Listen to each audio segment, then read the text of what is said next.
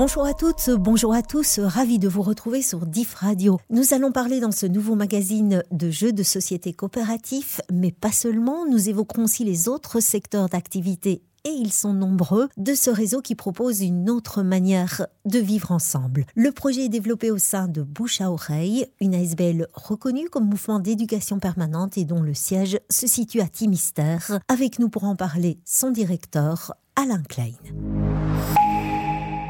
Bonjour Alain. Bonjour Brigitte. Alors, un des fers de lance de l'ASBL de bouche à oreille, ce sont les jeux coopératifs. On va peut-être commencer par définir ce qu'est un jeu coopératif ou un jeu de coopération. Oui, un jeu de coopératif, euh, c'est un, c'est un jeu en fait où on ne gagne pas contre les autres adversaires, mais on se met ensemble pour gagner contre le jeu.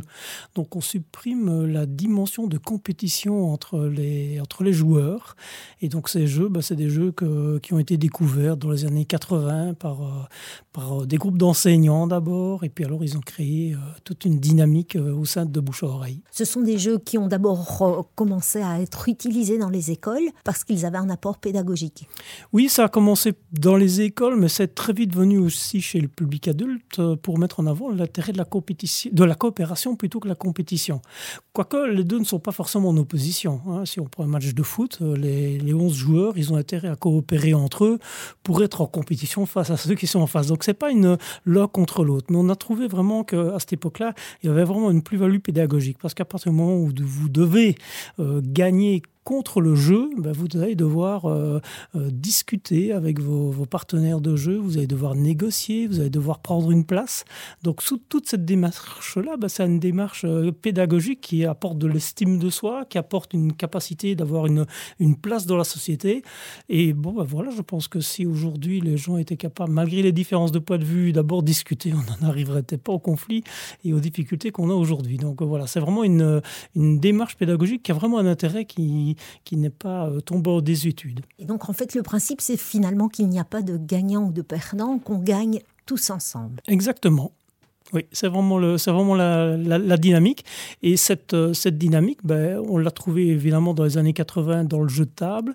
Et puis alors, ils ont commencé à développer des animations sur la coopération. Il y a d'autres types de jeux comme le ski coopératif, le cube coopératif, où, où là, physiquement, il faut, il faut faire des actions physiques où on est obligé de le faire tous ensemble en se coordonnant. Donc là, c'est vraiment toujours cette, euh, cette même démarche. C'est un secteur qui s'est très vite développé. Il y a de nombreux jeux, de plus en plus de jeux coopératifs sur marché Oui, oui, euh, c'était vraiment la question au début d'abord. Hein. C'était pour nous de se dire, mais tiens, comment est-ce qu'on va faire connaître ces jeux qui, qui, qui nous semblaient vraiment géniaux euh, Et donc, euh, pendant des, années et des années, la, mission qu'avait Éducation à la paix, c'était vraiment de, promouvoir ces jeux. Et puis, il y a, une quinzaine d'années, on s'est dit, ben oui, bon, ben, là, maintenant, les grands fabricants de jeux de société, ils ont tous au moins un jeu de coopération dans leur catalogue et donc on voulait aller un petit peu plus loin et voir comment est-ce qu'on peut agir différemment. Et donc c'est pour ça que Éducation euh, à la paix a contribué, entre autres par ses activités, à la création d'une organisation de jeunesse qui s'appelle BOJ, BO Jeunesse. Hein. Et euh, aujourd'hui, ben, on est dans une autre démarche où aller un peu plus loin, non pas seulement avec les jeunes, mais avec les adultes, puisqu'on est vraiment dans une démarche d'éducation permanente. C'est vraiment vers les adultes euh, qu'on doit axer nos, nos actions et nos activités. Et donc, on a voulu un petit peu, en fonction du catalogue que l'on avait, mais également des nouveaux outils, comme les intelligences collectives, comme d'autres, d'autres outils euh, euh, s'adressant aussi bien aux parents qu'aux enfants, par exemple, pour toucher les parents. On a voulu développer un nouveau programme d'activité, plus euh, d'autres tout nouveaux outils d'animation pour aller vers le public. C'est pour ça aussi que, vous avez changé de nom. Donc, euh, éducation à la paix, c'est un des trois secteurs de l'ASBL euh, de bouche à oreille. Éducation à la paix s'appelle maintenant Coop Ozon. Éduquer à la paix, ce n'est pas en désuétude, c'est vraiment toujours tout aussi important, mais on voulait trouver un nom qui, qui colle mieux avec, euh, avec la réalité d'aujourd'hui et qui mette plus en avant l'aspect de la coopération. C'est pour ça qu'on s'est dit, ben, dans nos débats avec nos, nos bénévoles, parce que c'est une démarche de travailleurs, mais de bénévoles surtout également, on s'est dit, ben, il faut inviter le public à oser la coopération. Alors on a ben, le mot coop, osons, et c'est vraiment euh, imprimé de lui-même. Donc on a lancé euh, ce nom-là, on a fait un nouveau logo, et voilà, il est présent maintenant dans, toutes nos activités. Et donc il y a donc toute une série d'activités qui sont organisées et qui s'adressent aux plus jeunes, parce qu'au départ, euh, votre ASBL est un mouvement d'éducation permanente pour adultes. Oui, notre, notre SBL est toujours vraiment une activité, une, dans une démarche d'éducation permanente adulte, mais parfois pour toucher les adultes, le relais, c'est parfois les enfants. Hein. Si, on, veut approcher la parentalité, c'est avec les enfants pour toucher les adultes. Donc nos, activités concernent les jeunes, mais aussi bien les adultes. Hein. On a des activités comme par exemple le sketchnoting, il va y avoir des activités ici euh, cette semaine-ci. Bon ben voilà, c'est des outils de facilitation visuelle, par exemple pour les étudiants, mais pas que les étudiants. Hein. Donc des étudiants qui sont adultes à partir de 18 ans, on est, on est adulte, mais également les enseignants. Hein, comment est-ce qu'on peut utiliser ces outils-là Ou des ateliers comme le bébé signe. Comment est-ce que déjà les parents peuvent commencer à communiquer avec, euh, avec leur bébé alors que celui-ci ne parle pas hein, Ça, c'est une, une, des démarches dans laquelle on est aussi euh, lancé. Il y a des activités comme euh, faire son, son, carnet créatif hein, avec du collage et des écritures. Comment est-ce qu'on peut être dans, la, dans, des démarches de création des approches aussi de la musique, la sonothérapie, euh, la musique comme moyen d'expression. Donc voilà, toute une série de, de, boîtes à outils qu'on essaie vraiment de, diversifier pour créer vraiment ce lien entre, entre les personnes et toujours avec aussi malgré tout le jeu, euh, le jeu de table. on a une soirée ado-adulte pour que les ados et les adultes ou les enfants et les adultes recommencent ou continuent à jouer ensemble parce que jouer en famille, ben, c'est vraiment important. On part vraiment sur l'idée, euh, la phrase de Platon, hein, on connaît mieux quelqu'un en une heure de jeu qu'en une année de discussion. Euh, c'est vraiment, euh, vraiment une chose qui est, très importante pour nous. Et c'est vrai que quand on l'expérimente et qu'on a joué avec quelqu'un, on comprend déjà un peu mieux comment la personne se, situe. Vous avez même aussi des ateliers pour les petits-enfants, les, les tout jeunes. C'est moins notre secteur, mais comme je le dis, c'est toujours parfois le public qui va amener la famille. Donc euh, notre démarche n'est pas d'amener que des enfants, mais vraiment d'amener à ce moment-là des dimensions familiales. Hein. On a une ludothèque où les gens peuvent expérimenter les jeux. Hein, tous, les, tous, les mercredis après-midi à Timistère, bah, c'est les enfants parfois, mais c'est les enfants surtout accompagnés avec leurs parents. Ou bien des groupes d'adultes, hein, aussi bien des personnes valides que des personnes en situation de handicap. On a un petit peu de, de tous ces publics-là. Vous lancez aussi une ludothèque mobile. Oui, on a, bah, on a tous vécu très difficilement le, le Covid. Hein. Tout le monde était coincé chez soi. Euh, nous, en, en tant qu'association, on ne pouvait plus accueillir euh, du public. Donc après euh, que le Covid commençait à prendre un petit peu de, de, la distance et qu'on a pu commencer à prendre plus d'air, on s'est dit bah, on va pas forcément attendre que le public vienne vers nous, on va trouver un moyen d'aller vers lui. Et donc, on a pu avoir un soutien de Vivre Ensemble Éducation, mais également de la province de Liège pour acheter une caravane d'occasion qu'on a, qu'on a transformée, qu'on a repeint, et pour que cette caravane puisse aller à la demande d'associations, de régies de quartier, de CPS, éventuellement, en fait, toute une de partenaires pour aller avec tous ces jeux de coopération pour pouvoir justement ben, les faire expérimenter dans des endroits ou avec des publics qui ne viendraient pas forcément jusqu'à Timistère. Est-ce que les jeux de coopération convainquent de plus en plus de personnes? Ou est-ce que ça stagne? Non, je ne pense pas que ça stagne parce que de plus en plus, non seulement euh, des jeux de coopération existent dans les, euh, dans, les grandes, euh, dans les grands fabricants de jeux, mais ils commencent à faire de plus en plus de beaux jeux de coopération qui, sont visuellement très, très très beaux, avec un très beau design, avec souvent aussi des matières nobles comme le bois, le papier. Donc non, ce n'est pas des études et je pense qu'il y, en a, y en a de plus en plus. D'ailleurs, nous, on en a plus ou moins 500 chez nous différents euh, dans notre catalogue et chaque année on en découvre de nouveaux. Donc à partir du moment où les, éditeurs euh, créent de nouveaux jeux, c'est qu'il y a vraiment un intérêt. Et on peut trouver un jeu de coopération aussi bien euh, comme le, Verger qui est vraiment pour les enfants qu'un vrai jeu de coopération stratégique pour des adultes ou pour des ados où là il va falloir vraiment se décarcasser tous ensemble pour gagner. Oui. Non, non, c'est pas, on ne pas tomber en désuétude. Alors il est possible de les louer aussi, j'ai vous, de les essayer, certains de ces jeux de coopération. Donc oui, c'est vraiment l'objectif des ludothèques, hein, c'est de les faire découvrir, mais aussi de les, de les offrir à la location pour une somme très très très modique, on peut les emprunter pour une semaine ou deux semaines, les tester en famille, et puis un jour, ben voilà, si les gens veulent en acheter, ils peuvent en acheter. L'ASBL de bouche à oreille, ce n'est pas seulement ce secteur, donc éducation à la paix qui est devenu composant, c'est aussi deux autres secteurs. Expliquez-nous. Alors oui, l'ASBL de bouche à oreille, c'est trois gros secteurs d'activité. Ben, il y a évidemment composant dont on vient de parler. Il y a les 3R qui sont bien connus, qui est ce grand magasin de, de seconde main à, à Lonsen Herbestal sur la rue euh, mitoyenne, qui, vend euh, du mobilier, des vêtements, de la brocante, du bricot. Donc ça, c'est vraiment une, une très grosse machine. Et alors, on a le projet euh, l'ICRA Mignon, qui a trois aspects, qui a encore un aspect éducation permanente, avec des activités sur la santé, l'alimentation, la consommation. Un projet de promotion de la santé aussi, où là aussi, les animatrices vont vers des publics en externe à la demande d'associations, de CPS ou de blocs cohésion sociaux pour mettre en avant ben, la santé par l'alimentation. Comment est-ce qu'on peut déjà se soigner en, mangeant, en mangeant euh, plus équilibré?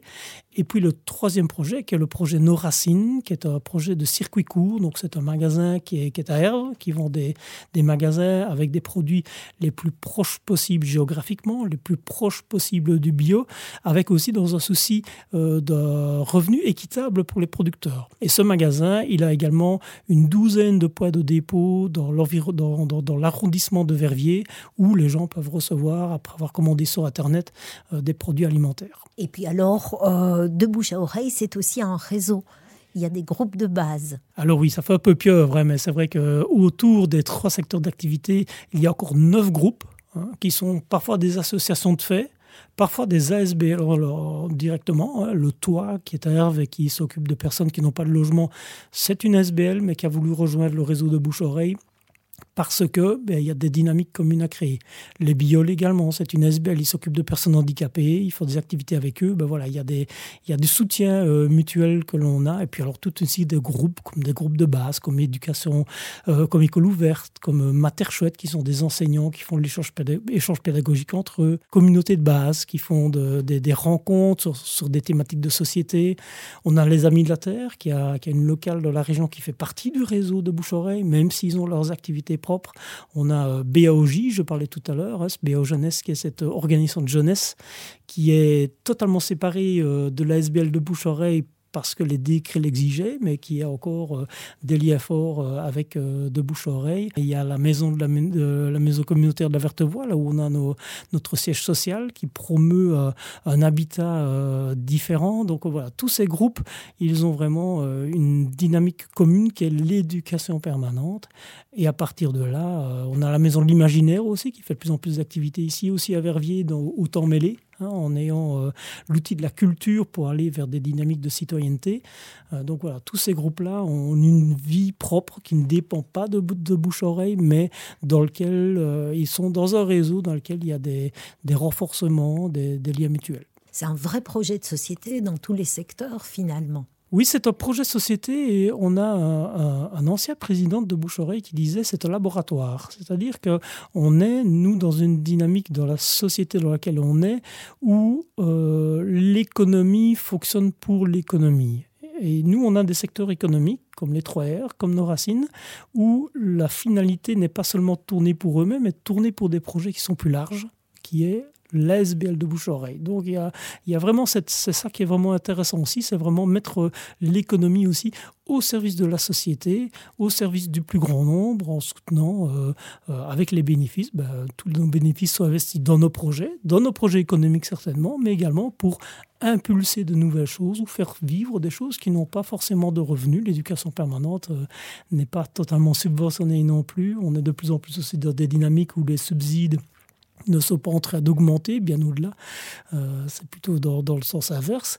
Et donc, parce qu'on a cette euh, démarche d'économie sociale, on peut avoir euh, une forte part de fonds propres qui est générée pour, pour faire vivre toute une série d'autres projets. Donc c'est vraiment très, très, très novateur, je pense. Et quand on dit toujours, ben voilà, on veut faire changer le monde, on veut changer l'alimentation, on veut changer la consommation, ben on a des projets à côté qui montre que ben non, ben c'est possible.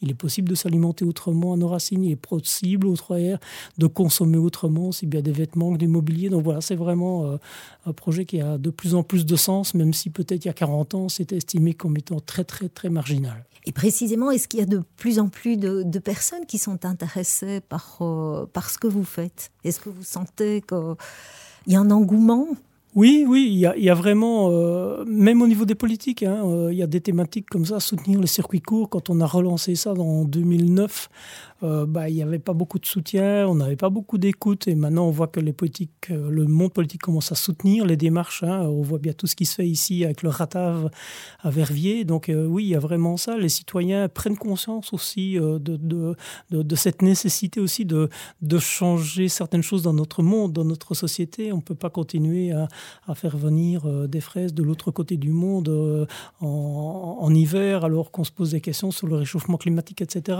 On ne peut pas continuer à consommer des, des, vêtements euh, d'une marque chinoise bien connue pour les garder quelques jours ou quelques mois et puis ils se retrouvent en décharge. voilà, donc oui, il y a vraiment un changement de paradigme qui se fait chez les gens. Maintenant, c'est un peu contrebalancé aussi par bah, la crise actuelle qu'on a aussi au niveau de, au de l'économie euh, avec euh, la, guerre, euh, la guerre en, Ukraine. et voilà, il faut, qu'on ait toute une démarche pédagogique aussi pour faire comprendre aux personnes, ben voilà, les producteurs locaux, ben, ils ont moins augmenté leur, leur, le, prix de leurs produits que des producteurs qui viennent de, avec des produits de beaucoup plus éloignés euh, et qui, eux, bah, doivent en plus euh, faire venir au coût de l'énergie tous ces produits ici. Donc voilà, il y a un engouement euh, et il y a aussi bah, voilà, les, crises qui, qui, ne sont pas sans effet non plus sur les publics, sur les gens. tout le monde est un peu difficile avec l'énergie. Les, les, prix de l'alimentation ont aussi augmenté, même si c'est moins le cas chez nous que dans d'autres secteurs. Mais en tout cas, aller dans le second mai, la récupération, bah oui, ça parle de plus en plus aux personnes. Les, les chiffres des 3R augmentent chaque année. Donc oui, il y a véritablement un besoin et un besoin de changer les choses. Oui. Et les deux principales portes d'entrée, ça reste l'alimentation et le second main. Au niveau de notre approche économique, oui, c'est vraiment ça. Et puis à partir de là, il y a toute euh, la troisième approche qui est l'approche euh, d'éducation permanente, de sensibilisation, de, voilà, d'essayer de faire comprendre, ben voilà, euh, pourquoi est-ce qu'on doit changer les choses. C'est pas seulement par plaisir, c'est par, par nécessité également. Donc oui, oui. Est-ce que vous avez des projets d'autres secteurs, d'autres créneaux que vous, vous, voudriez investir? Disons qu'on a, on, a relancé euh, il y a deux ans, par exemple, la Maison de l'Imaginaire, j'en parlais tout à l'heure. C'était une dynamique qui a été euh, euh, lancée en 2012 et puis qui s'est un petit peu apaisée et qu'on a vraiment relancé il y a un an avec de plus en plus d'activités.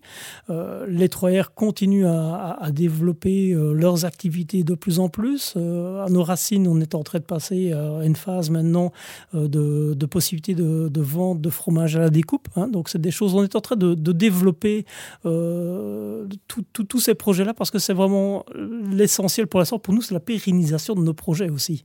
Hein. donc, euh, on a été aussi impacté par les augmentations du coût de l'énergie, les coûts des salaires. Donc, on doit continuer à essayer de faire en sorte que tous nos projets euh, soient vivables. Et voilà. Donc, oui, il y a toujours pas mal de, choses et, de projets avec nos réseaux, puisqu'il y a pas mal de réseaux dans lesquels on est actif. On peut peut-être terminer en rappelant donnant quelques, quelques conseils pratiques Comment est-ce qu'on peut vous contacter? Comment fonctionne ce réseau? Participer aux activités? Alors oui, euh, d'abord une, dernière chose, c'est que euh, nos groupes sont ouverts aux bénévoles aussi. Hein. donc euh, que ce soit Coposons, l'ICRA Mignon, les 3R, une grosse partie de la force de, travail et d'action, ce sont des bénévoles qui ont leur mot à dire, qui, participent au développement de ces projets. Alors on peut nous retrouver sur sur notre site internet www.dbao.be. Et là-dedans, il y a plusieurs euh, informations également sur nos différents sièges d'exploitation, des numéros de téléphone. Euh, en tout cas, celui du siège social, c'est le 087 44 65 05.